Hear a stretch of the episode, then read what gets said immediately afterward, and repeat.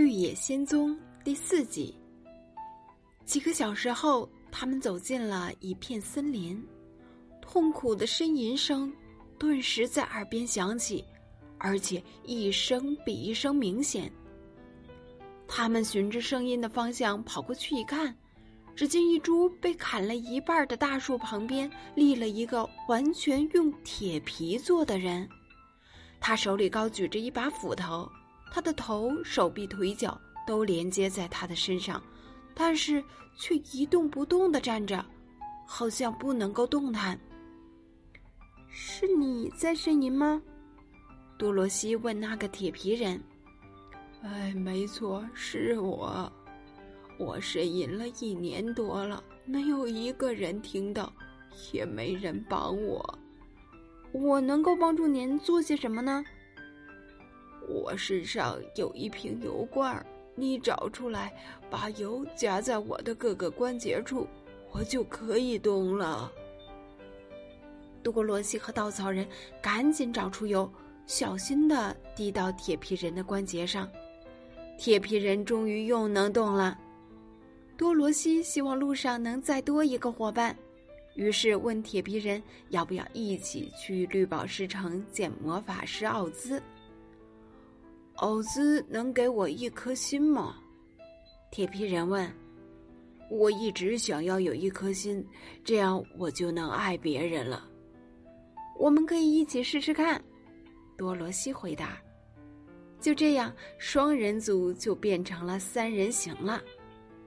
接下来还得继续穿过深深的树林，但脚下的路越来越不好走了。就在大家疲惫不堪的时候，森林中传来一个可怕的吼声，接着一只大狮子跳出来，在路中间挡住。大狮子用它的爪子一击，把稻草人打得旋转了好几次，翻倒在了路边。随后，他用尖锐的爪子抓着铁皮人。尽管狮子不能在铁皮人的身上抓出什么伤痕来。还是让铁皮人吃了一惊，安静的躺到了地上。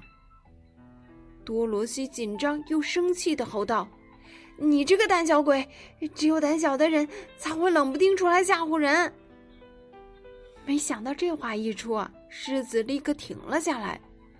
我我我知道我这个缺点，狮子惭愧的低垂下他的头，但是。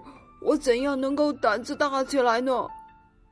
多罗西一看啊，这狮子啊并不坏，就跟狮子讲了绿宝石城的事儿，邀请他一起去找奥兹，让奥兹把他变成一只勇敢的狮子。哦，太好了！他下了决心，一定要变成勇敢的狮子。于是，四个伙伴一起向绿宝石城走去。一路上，他们克服了重重困难。最后，终于到达了绿宝石城。伟大的奥兹能帮他们实现各自的愿望吗？下回的故事里，我们再接着讲。好啦，今天的故事到这里就要结束啦，各位同学，大家快快闭上眼睛睡觉吧，晚安。